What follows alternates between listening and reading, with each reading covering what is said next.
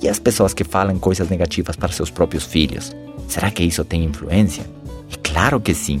Tem pesquisas que apontam que uma criança de 8 anos de idade já recebeu vários milhares de nãos em sua vida.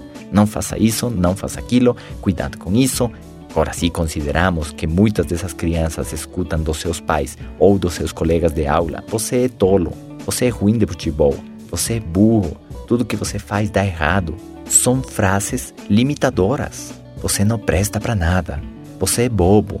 São condicionamentos que começam a programar futuros comportamentos. Se a linguagem dentro de casa for agressiva, vai gerar filhos tímidos, depressivos ou com problemas de autoestima, ou rebeldes e violentos.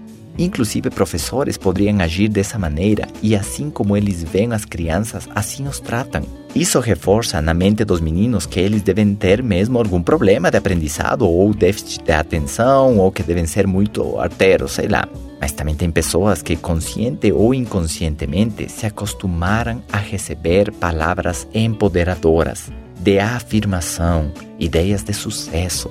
Poderia ser a história do Roberto Kiyosaki, o seu pai rico, para quem não sabe, Roberto Kiyosaki, autor do livro Pai Rico, Pai Pobre, ele conseguiu ter essa influência desde pequeno, que conseguiu ser mais poderosa que os conselhos que recebia do seu pai pobre.